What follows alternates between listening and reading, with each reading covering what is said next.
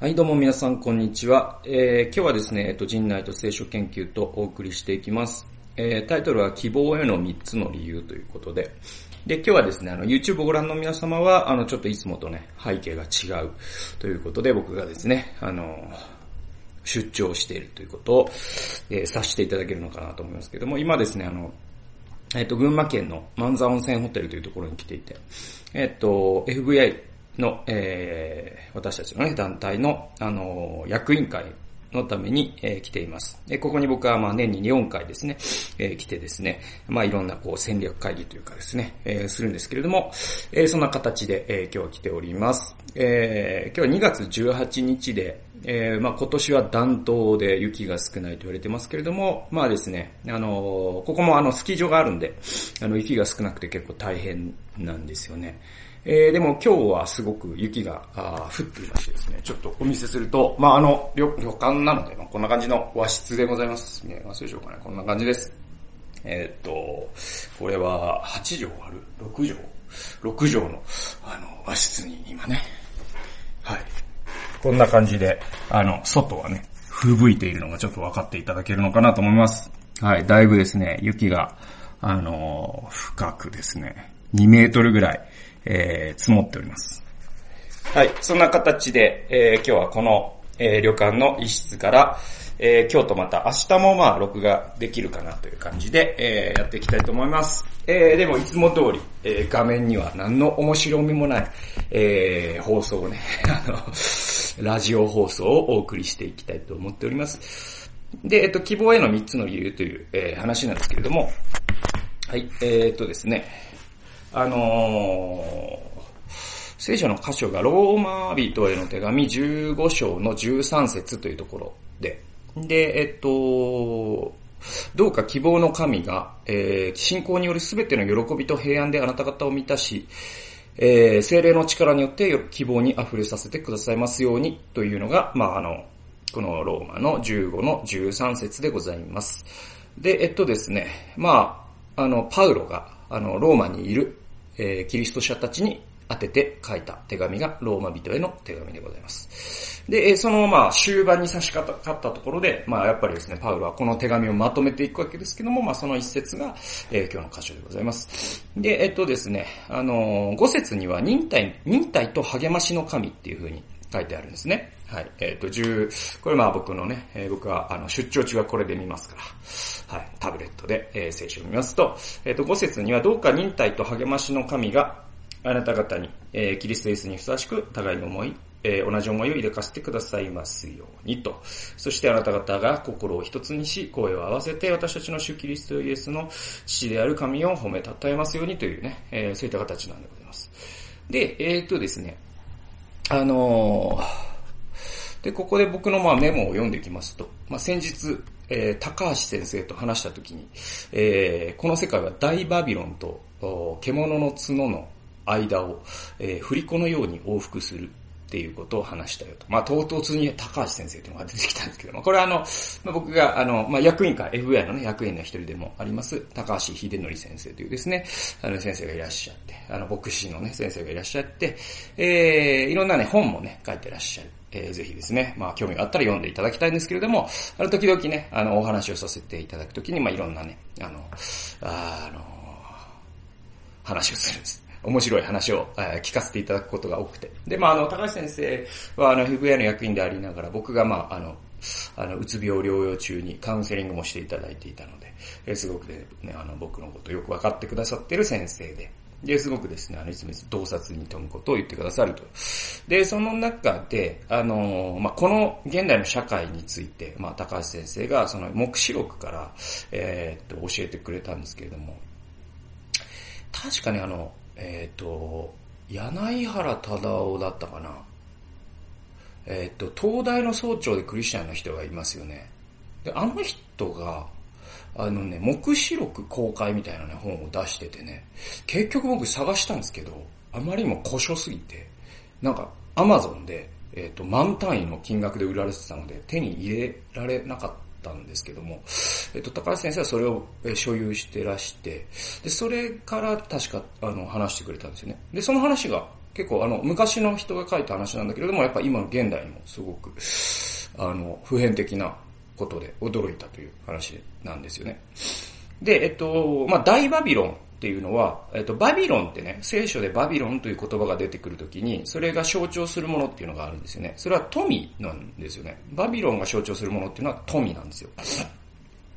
で、また、あの、富の、富の論理、富の理論と、暴力っていうのが、あの、バビロンが象徴するものなんですね。聖書の中でですね。で、獣、そしてまた角っていうと、権力っていうものの象徴なんですよ。えー、聖書の中で獣あ、獣の角っていうのが出てきたら、それは権力の象徴なんです。まあ聖書の中でといっても、まあ、あの、ほぼダニエル書と、えー、目視録、この目視文文学の中でっていうことなんですけれども、まあなので、あのー、この世界というのは大バビロンと獣の角の間を振り子のように往復するっていうのがね、まああの、目視録読んでいただければいいんですけれども、あのー、その獣の時代とバビロンの時代が交互に来るんですね。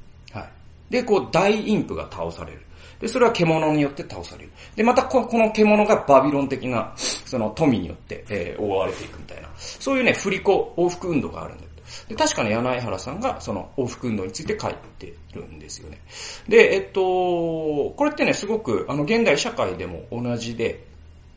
あの、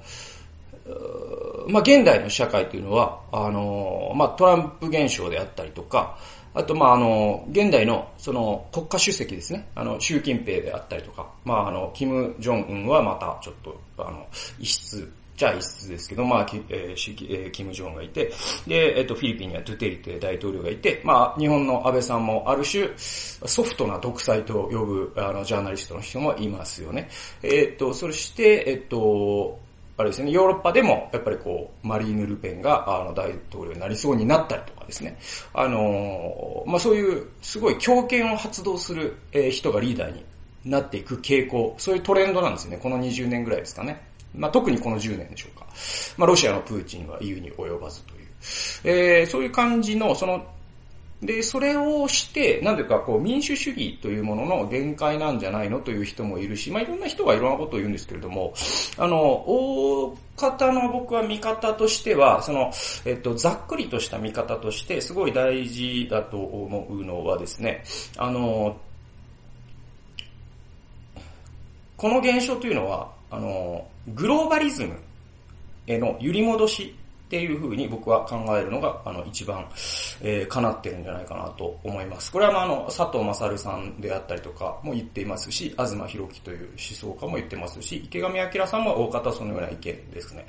で、えっと、僕はまあ、この見、立てが、まあ一番理にかなってるというか、まあ納得いくというか。で、グローバリズムの、への揺り戻しっていうのはどういうことかというと、グローバリズム、あの、まあ東西冷戦が終わってから、こうゲームが、ゲームのルールが変わったわけですね。その、え世界が2つのブロックに分かれて、えっと、閉じられた経済で、え回していた、その90年代までの、え1989年に、えベルリンの壁が崩壊するまでの、え戦後の体制というのがあったんですけれども、それがまあ、崩壊したわけですね、いわば。で、こう、で、中国が、あの、経済を解放したわけですよね。はい。で、えっと、江沢民の指導のもとだったかな。はい。とにかく、あの、中国が市場を開放していくわけですよ。で、えっと、ロシアもそのグローバルマーケットのプレイヤーとして参入していきます。で、新興国とかもグローバルマーケットの、えー、プレイヤーになっていきますってなった時に、そのグローバルマーケットという大きなマーケットに境目がなくなっていったんですね。えー、そうしたことで、実は世界というのは、あの、大方豊かにはなっているんですよ。で、あの、先進国に住む我々からすると、いや、豊かになってんのかなって思うかもしれませんけれども、あの、開発途上国と呼ばれていた国々に行けばわかるんですけれども、世界は劇的に豊かになっているんですね。で、貧困問題はすごくそれ、グローバルマーケットによってかなり解決して、したと言っていいほどに、えっ、ー、と、中流層と言われる人たちがすっごく増えたんです。もう中国なんてもうまさにそうで、あの、今まで5億人が飢えてたのが、えっ、ー、と、1億人しか飢えなくて済むみたいな 状況で、それと4億人が助かってるわけですから、それは喜ぶべきことだと思うんですよ。世界市民の一人としてね。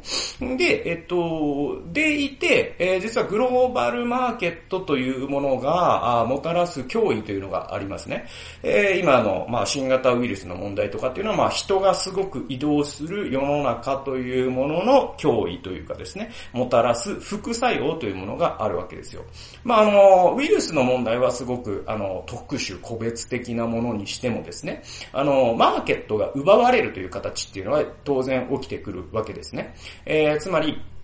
えっと、今までだったら日本の製造業というのはですね、アメリカと戦えばよかったんですけれども、えー、今戦う相手はもう全、えっ、ー、と、全方向にいるわけですね。で、特にですね、その、えー、人件費の安いですね、え新興国に、仕事をどんどん奪われていくという状況があって、それは日本も同じだし、アメリカも同じで、で、中国にも、えー、たくさんの仕事を奪われていって、で、えっと、その今まで、えっと、安定していた仕事が不安定になったりとか、安定してえ得られた利益が、えー、消し飛んでしまったりとか、そういうことが当然起きてくるんです。で、文化的な摩擦ということも当然起きますよね。まあ、アメリカにおけるイスラムの脅威。まあ、イスラムって実は脅威ではないんですけど、でもまあ、あの、一部の過激派というイメージがあるので、えー、そういった、その、えー、文化的な緊張関係が起きますよとかですね。えー、まあ日本でもですね、外国人脅威論みたいなものを唱える人もいます。僕はそれには反対ですけれども、でもとにかくそういった摩擦っていうのはある程度、もちろん人が、あの、交流するということはそういうことなので、で、あの、日本も、じゃあ、あの、外国人が脅威だと言うかもしれませんが、実は、あの、アメリカなんかでは日本人が脅威だという人もいるわけですよ。大化論っていうのがあって、えー、アジアの黄色い肌の奴らは気をつけろっていう考え方が欧米人の中には普及していますから、えー、実際ですね、あの、野村、えー、不動産だったかながエンパイアステートビルを買うみたいな80年代には、あの、アメリカ人はすっごい怖かったと思いますよ。なんかアジア人がすげえうちの土地を買ってんすけど、なんかもう侵略されるんじゃねえの？みたいな論調も実際ありましたし、えー、まあとにかくですね、グローバルマーケットというものが、その世界全体を豊かにする一方で、いろんなですね、こう、テンションをもたらすと。ね。で、えっ、と、それというのは、その、心の問題でもあるんですけども、その心の問題に対して、えー、政治がどのように反応するかというと、あの、政治っていうのは実はその政治家が、あの、主導してると我々は思ってるんですけど、実はですね、その、我々国民の、えー、民衆のですね、集合的無意識みたいなものが、えー、政治家を作っていくと考えた方がむしろいいと思うんです。で、その集合的無意識が、あ、なんか外人怖いな、あ、世界にと繋がってるって怖いな、えー、自分たちのアイデンティティ、自分たちの独立性、自分たちの利益、これを守らなきゃやばいな、みたいな集合的無意識の恐怖みたいなのがあるんですね。で、人間っていうのは恐怖という感情が一番強い風に、まあ、あの、進化の過程というか、あの、歴史の中で恐怖というものを一番強く、えー、感じるように、この脳というのは、えっ、と、形成されてきたんです、歴史の中で。えー、なのでですね、その潜在意識の中にある恐怖がですね、えー、今度はどうなるかというと、えー、強いリーダーを求めるようになるんです。で、えー、アメリカをメイクアメリアメリカグレイトアゲンというリーダーを選ぶんです。で、日本を取り戻すって言ってるリーダーを選ぶんですよ。で、えっともう、あの、もう麻薬を使ってるやつを全然殺しにするって言ってるリーダーを、まあ、ドゥテルテのことですけども、選ぶんですよ。でね、で、もう、あの、体を鍛えまくって、このロシアをまた再び帝国にしたい男を、えー、選ぶんですよ。はい。で、えー、まあそんな具合にですね、まあもう各国でそういう、なんていうか、こわもてのリーダーを選ぶというかですね、えー、そういうですね、もうルールとかをもう破ろうがですね、自分の利益をもう、あの、もう押し付けるぜ、みたいな人が選ばれていくという現象は実はグローバリズムに対する、えー、民衆の集合的無意識にある恐怖が、えー、生み出すリーダー像なんですね。えー、で、えー、最初の話に戻ってくるんですけども、実はグローバルマーケットって大バビロンなんですね。富の論理なんで。で、えー、一方で、獣の角っていうのは権力なんですね。えー、つまり、その、えー、ナショナリスティックなコアモテのリーダーっていうのは獣の角なんですね。で、えー、目視録には獣の角と大バビロンを歴史は振り子のように行ったり来たりするっていうのが、まあ、目視録に描かれている光景なんですけれども、えー、現代の世界っていうのはまさにグローバルマーケットに90年代と0年代に触れたものが、えー、っと、獣の角ですね。つまり強い権力というですね、こっち側の、えーナショナリズムであり、あの、そういう強権なリーダーという獣の角、えー、こっちに触れてると。ほんでまた、えー、これが触れすぎると今度はグローバルマーケットに触れるんじゃないかと。で、その結果、その、その、えー、振り子が触れるきっかけに来るのが、時には戦争であり、時には飢餓であり、時には革命なんで、その時には多くの人の血が流れるんで、なるべくですね、血が流れないように、えー、我々はですね、この歴史の振り子というのを見張っていく、えー、必要があるというのが、まあ僕の、まあ今の世界に対する見立てでございます。で、えっと、目視録の面白いのは、目視録ってですね、そうですね、あの、ポイントとしては、あの、目視録のメッセージはすごくあのシンプルで、えこの振り子に、キリスト者というのは、この振り子に回収されちゃダメだっていうんですね。はい。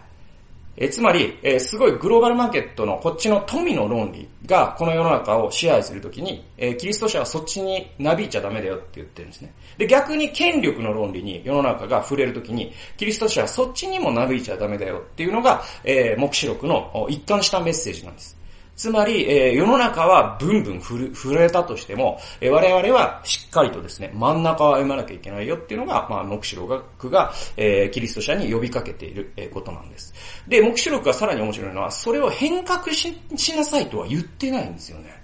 はい。このブンブン振り子が触れるので、もう元になんか、なんかもう、この、こいつもこいつもダメだから、もうダメなやつを変革してですね、新しい王国を作りなさいと、目視録は実は言ってないんですよね。はい。そうじゃなくて、目視録は忍耐すべきだって言うんですよ。はい、で、このような世の中で希望を持ち続けるには、忍耐と励ましが必要であり、えー、まあ、ローマ書の15章の13節で言われているように、希望の神による喜びと平安の満たし、そして精霊の力が、必要なんですね。はい。で、え、っと、つまり、この世の中がですね、富の、極端な富の論理と極端な権力の論理ですね。えー、この間を往復運動して、えー、振り子が触れているように見えると。で、その中で人々はおろおろしているように見え見えると。でもキリスト者は真ん中を歩まなきゃいけない。えー、その真ん中を歩むには実は忍耐が必要だと。で、目視録に一番出てくる、たくさん出てくる一つの言葉は忍耐なんですよ。は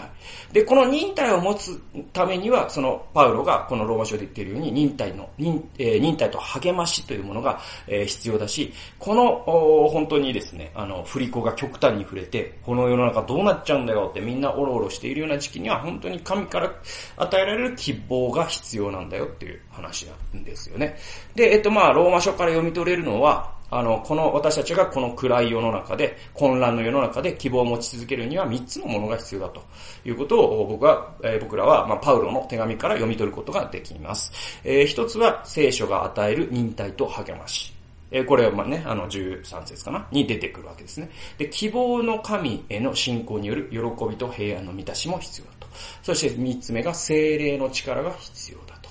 おこれがですね、えー、すごく大切。この3つですね。はい、聖書が与える忍耐と励まし。そして希望の神への信仰による喜びと平安の満たし。そして、えー、精霊の力。えー、この三つがないと私たちはこの混乱を、混迷を極めるですね、世の中で希望を持ち続けるということができなくなっちゃうよと。で、目視録というのはそれを希望、希望を持ち続けると。そのためには忍耐が必要だよって、えー、何度も何度も言ってるわけですよ。で、この世の中に複数の暗闇の力が存在するように、私たちの希望には複数の理由が必要だと。ね。で、えっと、まあ、暗闇の力。まあ、この世の中の、まあ、バビロン的な暗闇の力もあれば、えー、獣の角的な暗闇の力もあるわけですよ。で、ローマ帝国っていうのはどちらかというと獣の角だったわけじゃないですか。えっ、ー、と、皇帝ネロであったりとか、そういう人たちを考えれば、えー、わかるように。で、一方でローマ帝国にはそのバビロン的な獣の力もあったわけですよ。あの、確か、えっ、ー、と、コリントの教会とかは、あすごく豊かな貿易港で、えっ、ー、と、グローバルマーケットの拠点になっていたから、あすごくその豊かであるということが信者の目をくらませて、えー、金に目をく目がくらんでしまう、え人がいたりとか、あまたその陰行とかですね、その道徳の乱れというものに巻き取られちゃう人がいたりとか、で、コリントの手紙というものはそういうものを戒める手紙ですよね。で、一方で、えー、このローマ帝国の獣の角ですね。これにも屈してはいけないんだよという、えー、メッセージが実は新約聖書には、えー、込められているわけですね。で、えっ、と、この三つをいつも手にして希望を持ち続ける弁証法的な歩みを弟子の、弟子として、えー、弟子としての人生というというふうに僕はまあここで結んでいるんですけれども、そうですね、このまあ聖書が与える忍耐と励ましっていうのをいつも胸に、えー、置いてですね、そして神を信仰することによる、えー、喜びと平安で心満たされて、また精霊の力に励まされて、えー、歩んでいく。えー、この三つの根拠があるから、えー、複数の、えー、もう絶望の理由は複数あるんだとすれば、希望の理由も複数なければいけないわけですよ。で、この、えー、複数の希望の理由を手にしてですね、えー、希望を持ち続ける、まあ、弁証法的な歩みということを、あまあ、あの、弟子の人生という、これはジェームス・フーストンという人が、まあ、あの、言ってることなんですけれども、あの、キリスト者の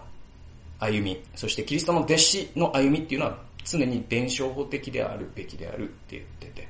まあこれは弁証法的であるっていうことを、まあここから説明するとすごく長くなるので、ちょっと割愛しますけれども。でもですね、まああの、シンプルに言えば、まあ自分が変えられていくことによって、変えられ続けていくことによって希望を持ち続けるっていう、まあそういった考え方っていうふうに理解していただければいいかと思います。まあそんな歩みをですね、我々はですね、この混迷の時代にしていくべきなんだよということを僕はまあローマ書の15章から学んだということで、えー、まあ今日はそんな感じで、えー、終わりたいと思います。はい、最後までお聞きくださりありがとうございました。えー、ではですね、次回のまた動画及び音源でお会いしましょう。さよなら。